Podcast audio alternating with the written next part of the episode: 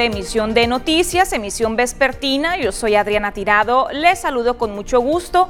¿Qué le parece si antes de comenzar vemos los titulares de la información que ya están preparados? Reforzará la Secretaría de Salud protocolos sanitarios para evitar incremento de casos COVID. Piden bomberos ser incluidos en la segunda etapa de vacunación contra el COVID-19. El Instituto Municipal de la Juventud ha detectado casos de autismo cibernético. Volcadura en Escuinapa dejó a una mujer muerta y tres personas lesionadas. Y en los deportes, Mazatlán FC perdió por goleada ante los Pumas.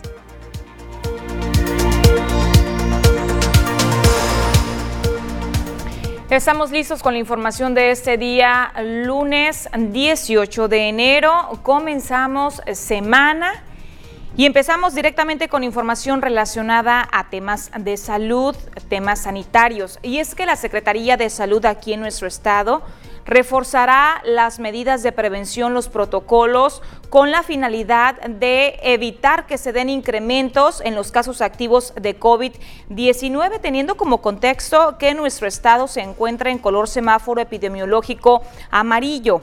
En ese sentido, Efren Encinas Torres, eh, quien recordemos es el secretario de Salud en Sinaloa, expresó que el personal de salud está capacitado para dar respuesta y también atender a la población que así lo requiera.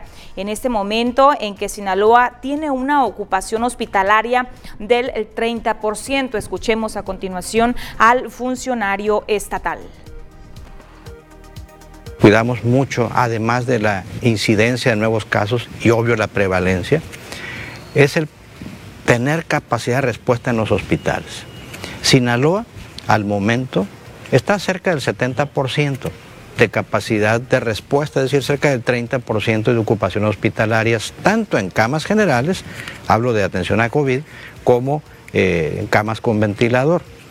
Pero no debemos de confiarnos y mucho menos deseamos que nos vayan a rebasar. No deseamos ni queremos estar como otros estados en la, en la República Mexicana.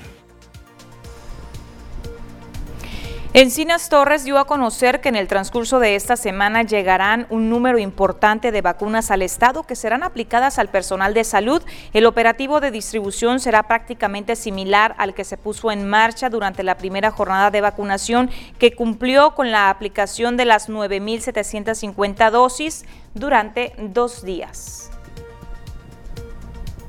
Eh, Sinaloa fue uno de los primeros estados que cumplió con la meta de la cobertura, efectivamente, primero ahorita a todo el personal de salud, en la primera fase que estuvieron, en la primera línea, vamos a decirlo así, y esperamos esta semana, martes, miércoles, llegue la segunda remesa para continuar con el resto del personal eh, que están en la segunda o tercera línea.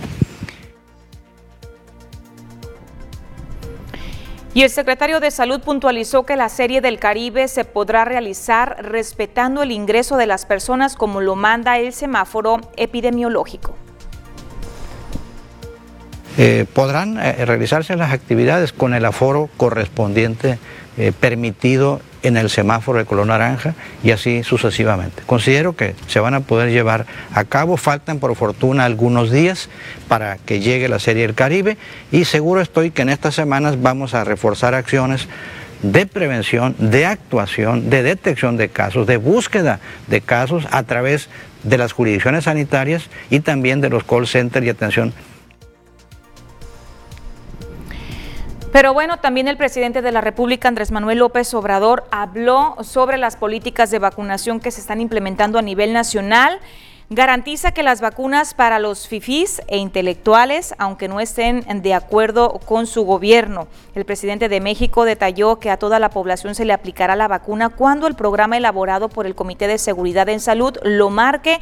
Dijo que se tiene que respetar el plan para llevar un orden de acuerdo a las necesidades muy particulares que presenta el país. Escuchemos a continuación al presidente de la República, Andrés Manuel López Obrador. Eh, Pfizer está reduciendo eh, la entrega. De todas maneras, nosotros en el caso de México estamos por eh, cerrar ya un acuerdo con una farmacéutica rusa, ya eh, se está a punto de emitir una resolución sobre la calidad de esta vacuna Mire, y en relación a la reducción de 200 mil vacunas que enviará la empresa Pfizer a México, al respecto, López Obrador argumentó que es una acción que se está realizando en todo el mundo. ¿Por qué? Porque la ONU les está demandando que entreguen vacunas para ofrecer a países con dificultades. Señaló que México está por cerrar un acuerdo con una empresa rusa. Cabe resaltar que sería, serían 400 mil vacunas las que llegarían esta semana aquí al territorio nacional. Escuchemos. Y no porque, a ver, tú eres fifí, o eres intelectual orgánico, o estás en contra de nosotros porque te iba muy bien en el régimen de corrupción. Ahora a ti no te va a tocar vacuna.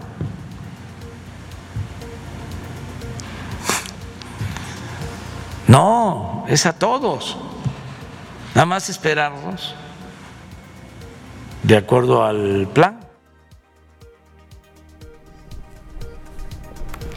Y siguiendo con más información relevante que trascendió aquí en nuestro estado, en el estado de Sinaloa, le comparto que los diferentes cuerpos de bomberos en el estado realizaron la solicitud al gobierno del estado a través de la Secretaría de Salud. ¿Para qué?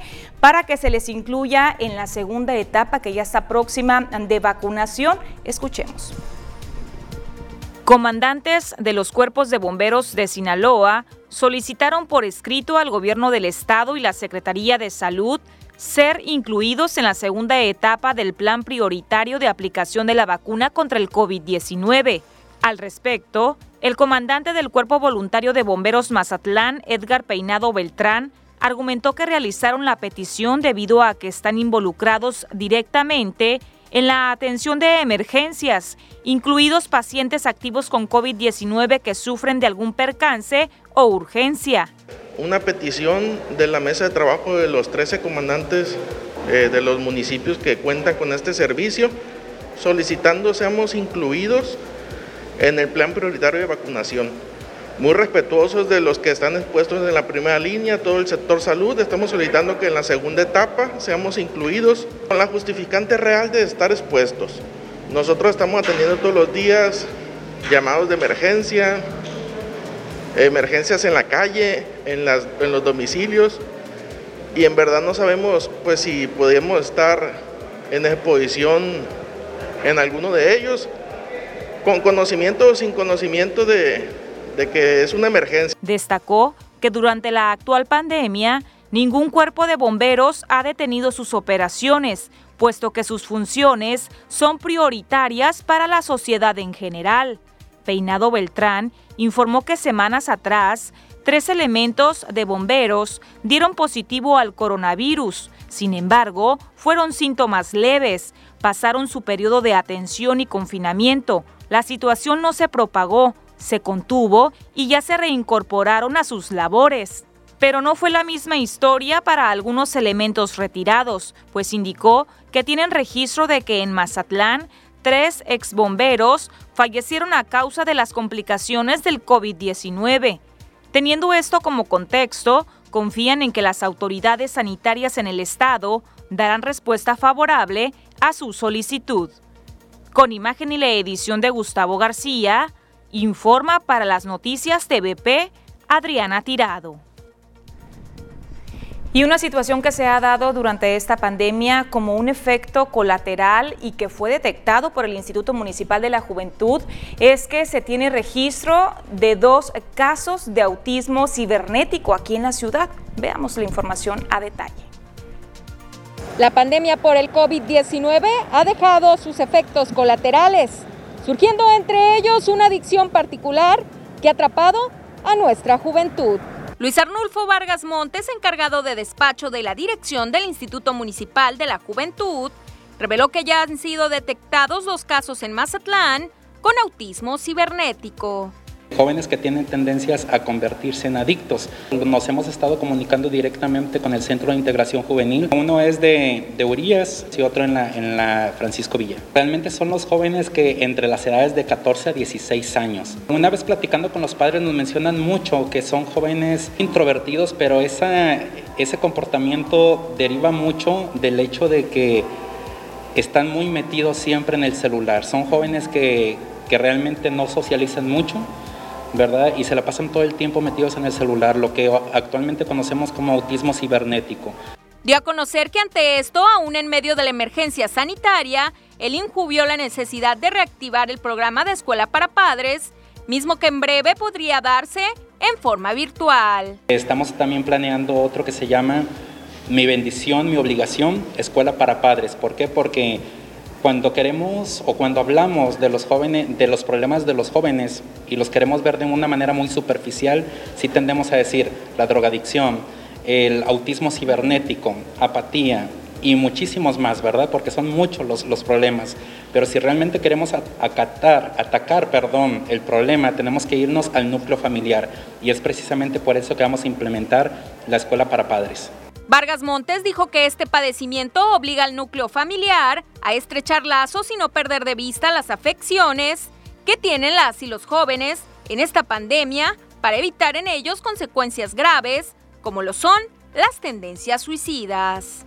Con imágenes y edición de Andrés Viera, reportó para las noticias TVP Cecilia Barrón.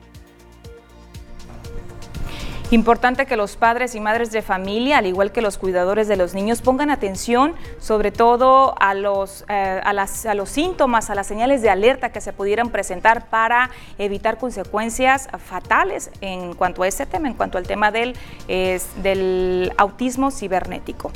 Voy a continuar con más información, lo relacionado a temas de salud. Vamos a monitorear cómo estamos en cuanto al número de casos activos de COVID-19 aquí en nuestro país. Le, ya le tengo preparada la siguiente gráfica con la información información correspondiente. El número de casos confirmados que se tienen documentados ante la Secretaría de Salud Federal son 1.641.428. De estos activos, se encuentran 93.453, recuperados 1.223.108 casos y personas fallecidas 140.704. Vea usted el número de casos activos. Todos los días la cifra se está incrementando, una situación que debe de poner en atención, en alarma a las autoridades sanitarias. Vamos a ver cómo estamos aquí en el estado de Sinaloa. En cuanto a casos confirmados, son 27.888, sospechosos 1.142, personas que fallecieron 4.395. Personas que se recuperaron 22.716 y vea también el comportamiento que están registrando los municipios de acuerdo al semáforo epidemiológico. Vea los colores. Mazatlán hace una semana apenas se encontraba en color verde. Bueno, pues ahora ya se encuentra en color azul. El color se determina de acuerdo al número de casos activos. Vamos a ver ya de manera muy detallada cada uno de los municipios y el reporte que proporciona la Secretaría de Salud. ¿Cómo estamos? Vamos a iniciar con el municipio de Ahome que registra 90 casos activos, Angostura 3 casos, eh, Badiraguato 8, Concordia no presenta casos activos, Cozala 4, Culiacán Culiacán, vea la cifra de Culiacán, 380 casos en Culiacán muy cerca ya de los 400 casos activos, cuando la semana pasada yo le informaba 220 eh, casos activos. Ve el número eh, que se incrementó, la cantidad que se incrementó. Ojo con el municipio de Culiacán. Vamos a ver cómo estamos en los demás municipios. Choice, cuatro casos, Elota con dos, Escuinapa con dos. El Fuerte solamente reporta un caso. Guasave también, una situación preocupante allá en Guasave, pues la cifra, la incidencia todos los días se encuentra en incremento en los últimos días con 155 casos activos. Mazatlán, 64 casos activos, la incidencia también ve en aumento, pero de manera lenta, según el reporte de las autoridades del sector salud. Mocorito, dos casos, El Rosario, 5, Salvador Alvarado, 38, San Ignacio, 1, Sinaloa, 6 y Nabolato, 12 casos activos. Pues así las cosas en temas de salud aquí en nuestro estado. Importante seguir cuidándonos porque la emergencia sanitaria todavía no pasa a nivel nacional, incluso internacional. Con esta información nos vamos a ir a la primera pausa comercial. Le invito para que continúe con nosotros. Tenemos todavía bastantes noticias.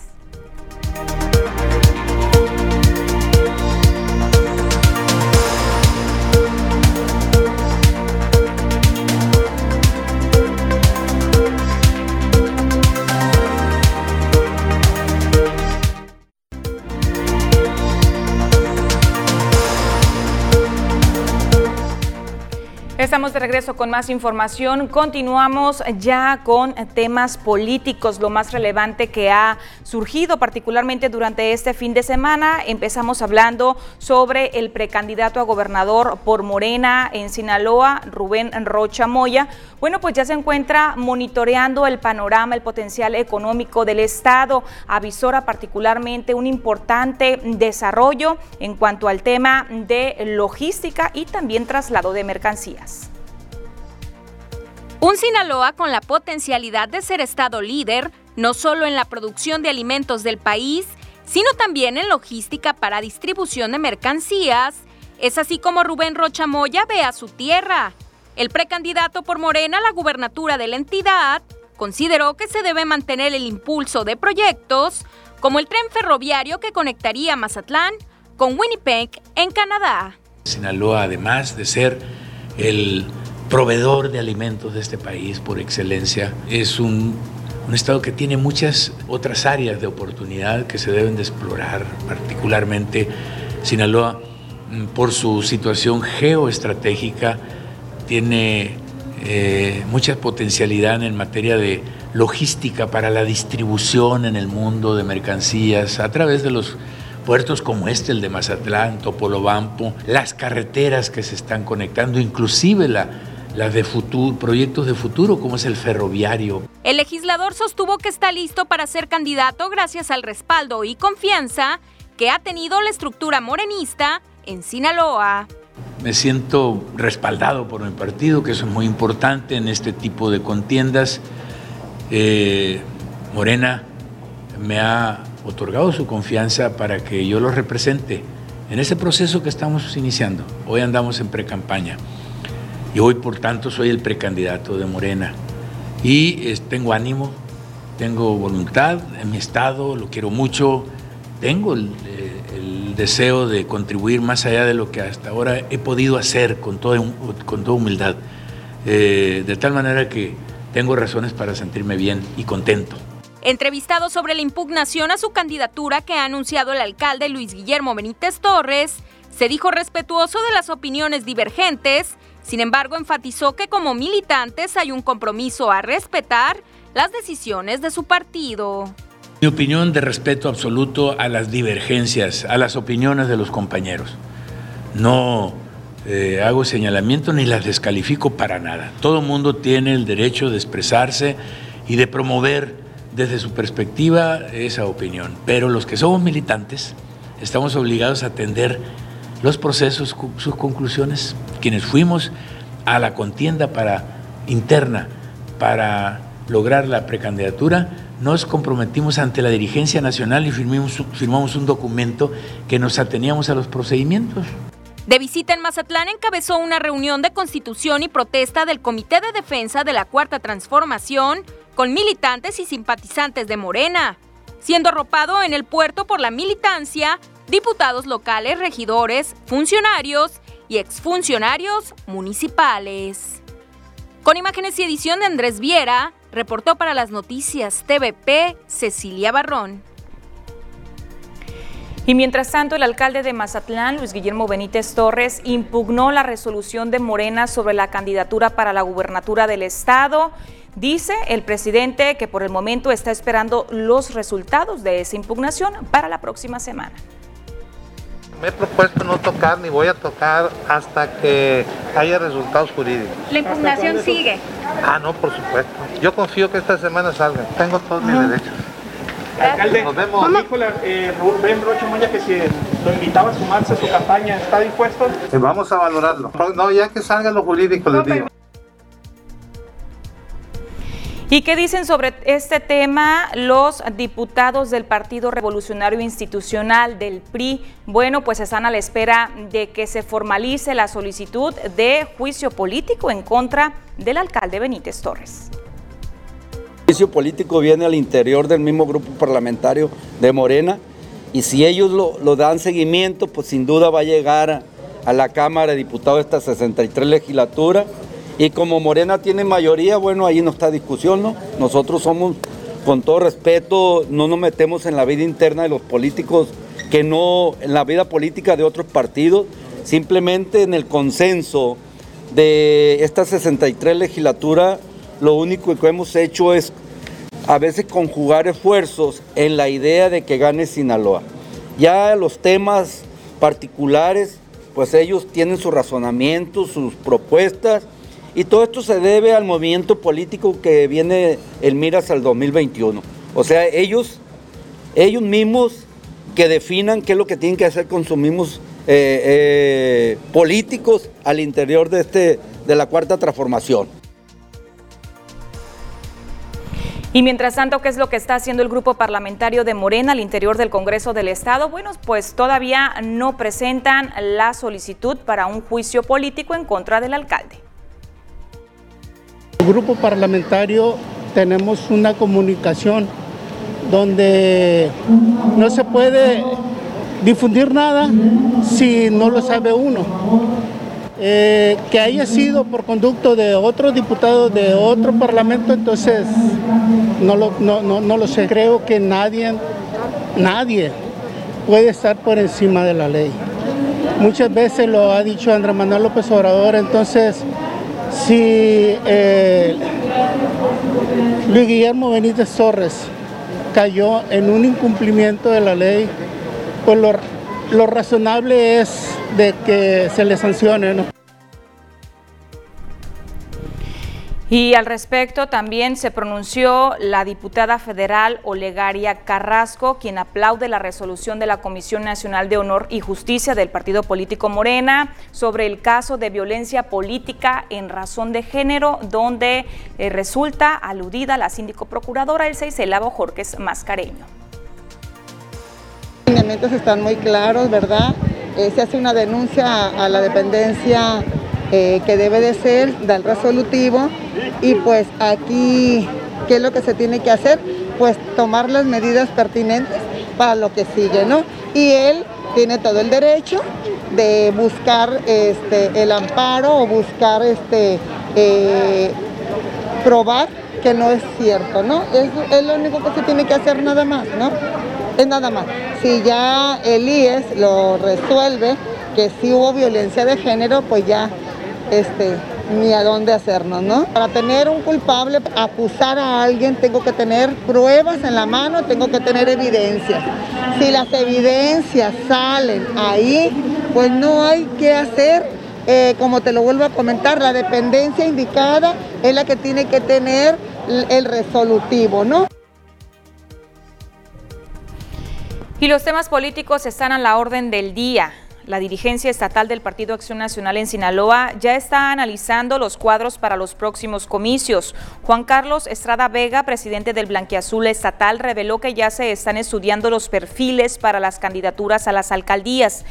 En el caso de Mazatlán dijo que existen propuestas capaces entre la misma militancia, mencionando entre los nombres al actual presidente del Comité Municipal, Roberto González Gutiérrez, el director de la Comisión Estatal de Vivienda, Salvador Reynosa Garzón, Roberto Osuna Valdés, oficial del Registro Civil, y el exdiputado Martín Pérez Torres. Además, sostuvo que hay ciudadanos y ciudadanas con interés de participar, buscando sobre todo estrechar vínculos para que el PAN en este 2021 se vea fortalecido.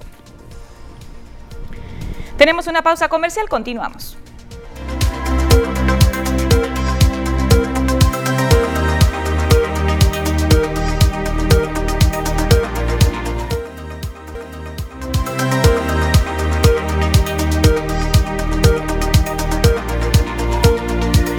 más información. A continuación vamos a monitorear las eh, temperaturas. ¿Cuál es el reporte del clima? Ya lo tiene preparado mi compañera Diana Zambrano.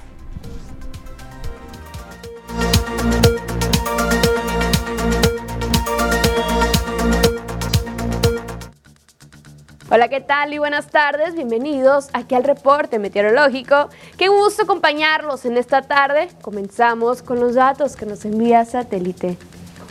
Les cuento que el día de hoy se pronostica la llegada de un nuevo frente frío, originando la sexta tormenta invernal de la temporada, la cual se estará ubicando sobre el noroeste de la República Mexicana. Nos vamos a conocer las temperaturas actuales en algunos puntos importantes del país, comenzando por la frontera en Tijuana, donde actualmente se registran 21 grados el cielo parcialmente despejado, la Paz el día de hoy despejado con 28 grados centígrados, Guadalajara soleado con 26, Acapulco parcialmente nublado con 31 grados y ya Mérida la condición de cielo mayormente nublada y 27 grados centígrados.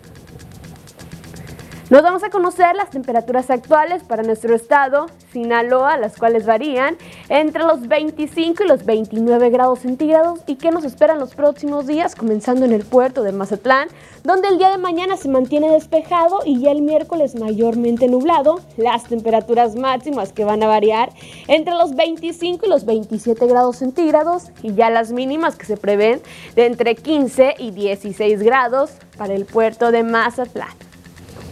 En la capital Culiacán, actualmente con 29 grados, ojo porque miércoles y jueves se pronostican leves lluvias, ya viernes despejado, las máximas que van a variar entre los 26 y los 29 grados centígrados en la capital. Guamuchil, el cielo despejado y 27 grados centígrados. Mañana la máxima disminuye hasta llegar a los 25 grados. Leves lluvias para miércoles y jueves y las mínimas que se prevén de entre 13 y 19 grados centígrados para Guamuchil. Guasave, un día soleado y mañana se mantiene parcialmente nublado. Aquí también miércoles y jueves leves lluvias, ya viernes despejado, las máximas que van a variar entre los 22 y los 28 grados centígrados y ya las mínimas que se prevén de entre 14 y 18 grados para Guasave. En los mochis más al norte y ya para finalizar actualmente con 25 grados. Mañana un día muy agradable con máxima que va a llegar solamente hasta los 20 grados. Se mantiene para el día miércoles con leves lluvias y ya las mínimas que se prevén de entre 8 y 13 grados en el sector del norte de Sinaloa.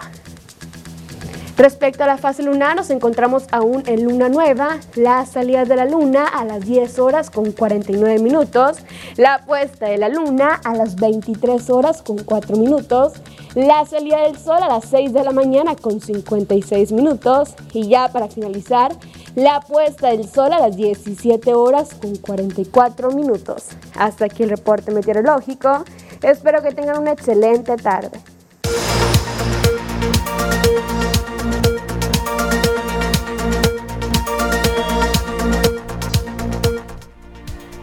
Pues ahí está el pronóstico del clima. Se pronostican ligeras precipitaciones en algunas regiones del estado. Hay que tomar las debidas precauciones. Con esa información hacemos la pausa comercial. Regresamos enseguida.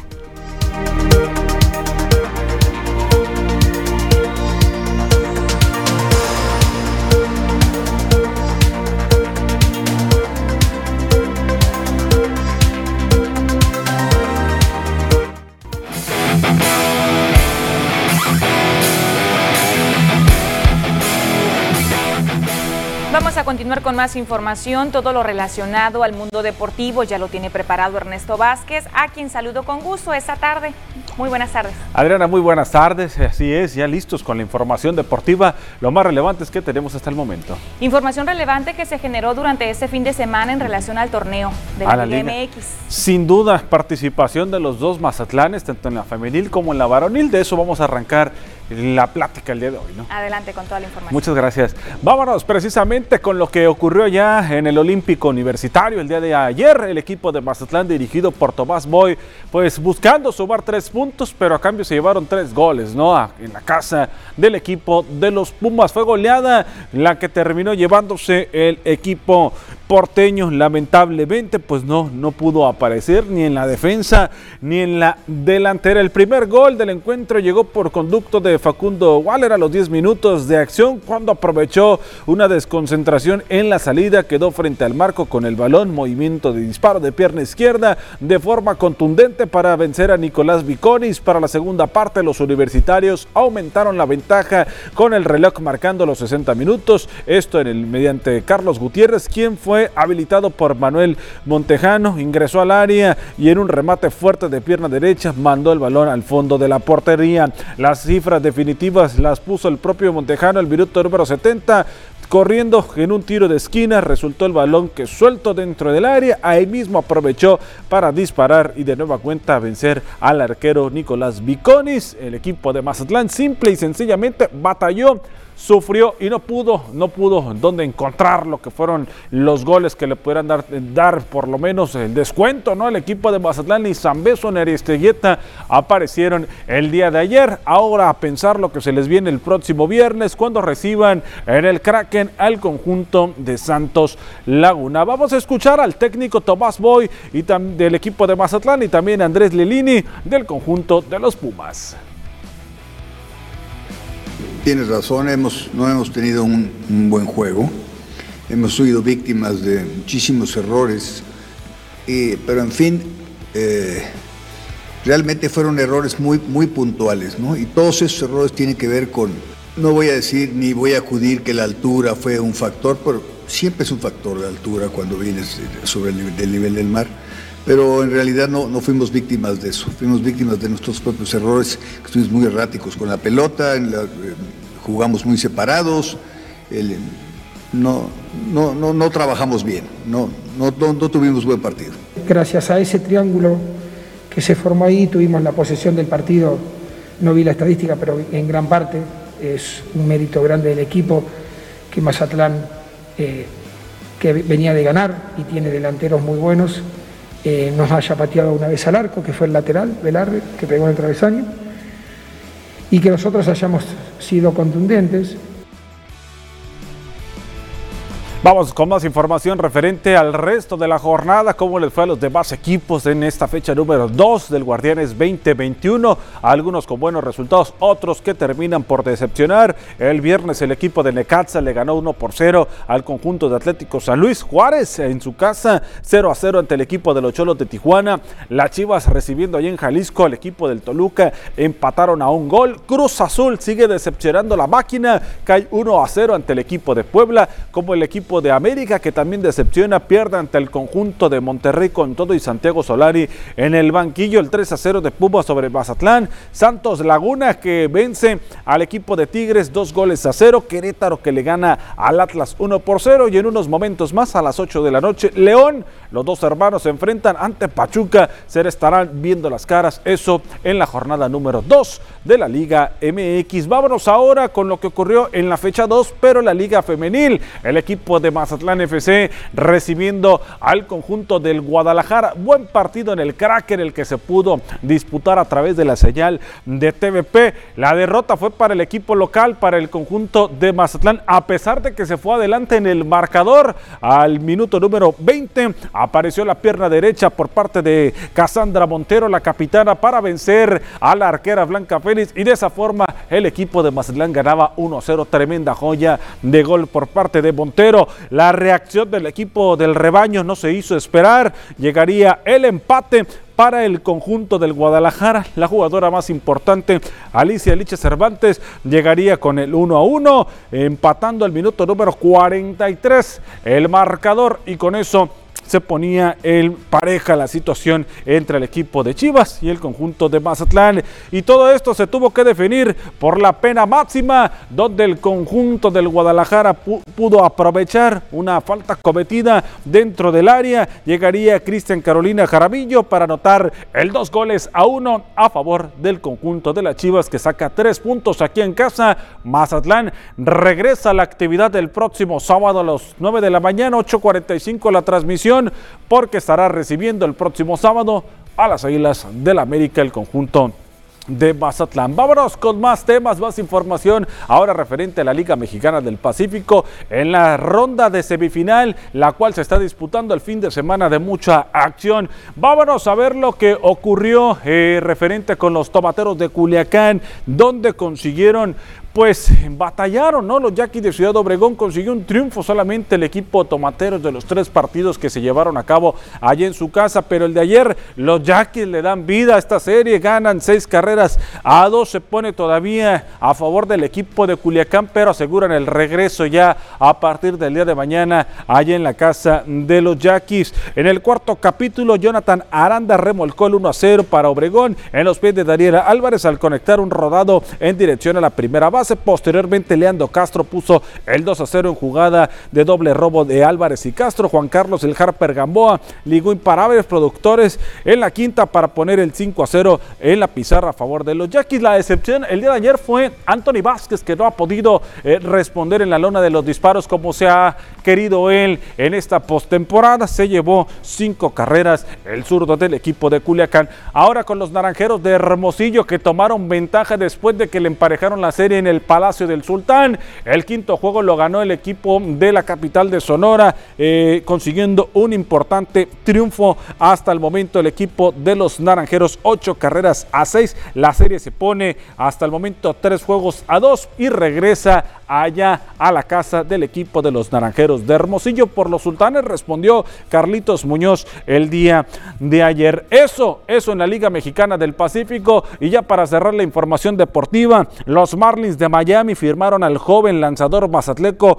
Pablo León Mesa, considerado uno de los mejores prospectos mexicanos de la generación 2020, quien pertenece al equipo de los Leones de Yucatán. Pablo, a pesar de solo tener 16 años de edad, ya cuenta con una recta de casi 90 millas por hora junto con su altura tiene 16 años y mide 1,91. Le dan una proyección muy importante a este muchacho en su carrera. Vamos a ver qué es lo que puede hacer en la carrera profesional. Por lo pronto ya consigue la firma con el equipo de Derek Jeter, el conjunto de Miami. La información deportiva, lo más relevante arrancando la semana, lo que tenemos el día de hoy. Adriana Tirado, amigos de las noticias. Muchísimas gracias por la información. Ya decías, batalló Mazatlán FC, ¿no? Batalló, sufrió y los dos equipos se llevaron la derrota. Y se vieron los resultados. Así es. Esperemos si les vaya mejor. Muchísimas gracias, Ernesto por la información de los deportes. Tenemos corte comercial, no le cambie, continuamos.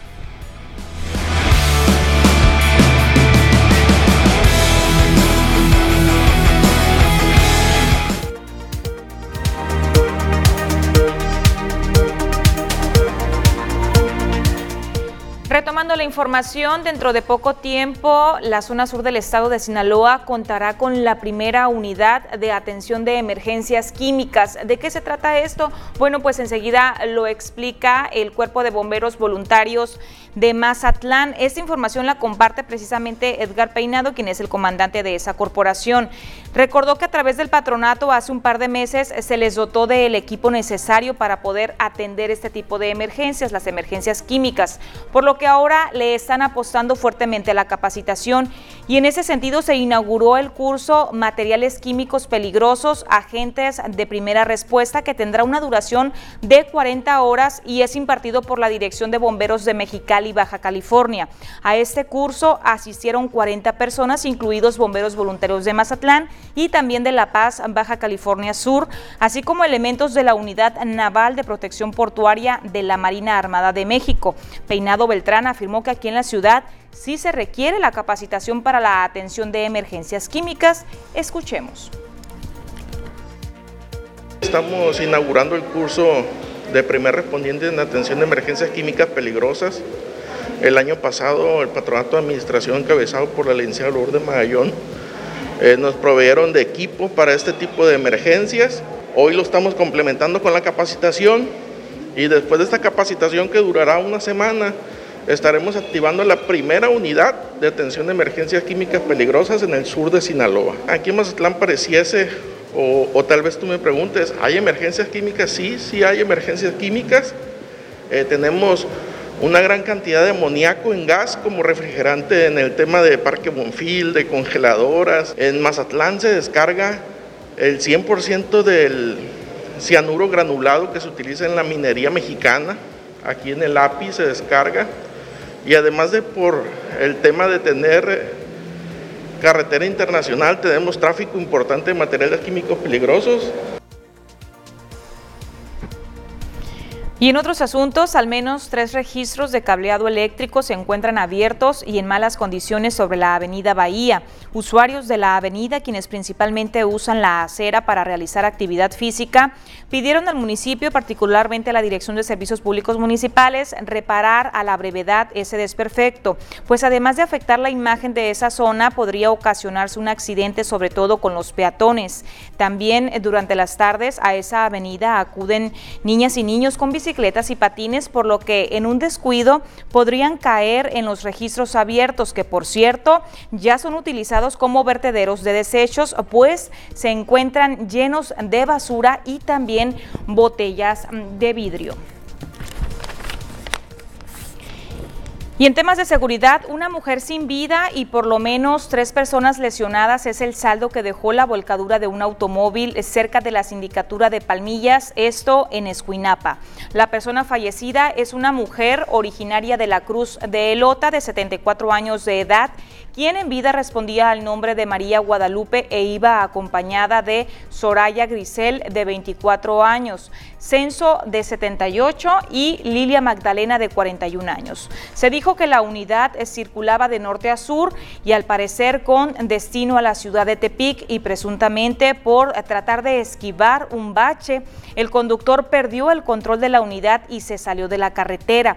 Los lesionados fueron auxiliados por elementos de bomberos voluntarios, también protección civil y paramédicos de la Cruz Roja. Tenemos mensajes comerciales, regresamos.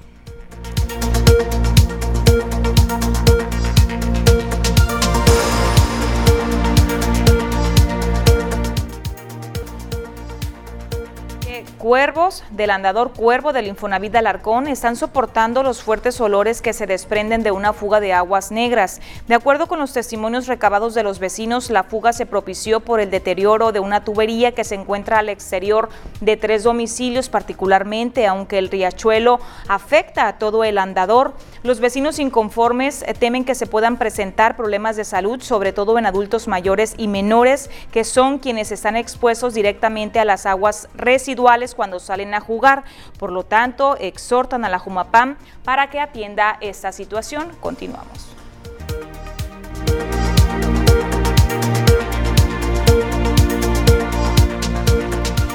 De Alimentos de Mazatlán hace un atento llamado a toda la población para que se sumen y apoyen la campaña denominada Operación Kilo por Kilo, que consiste en colectar alimento no perecedero. Rafael Ernesto Domínguez Kelly, presidente del Patronato Banco de Alimentos, mencionó que la meta es acopiar 4 mil kilos de alimentos e insumos de limpieza.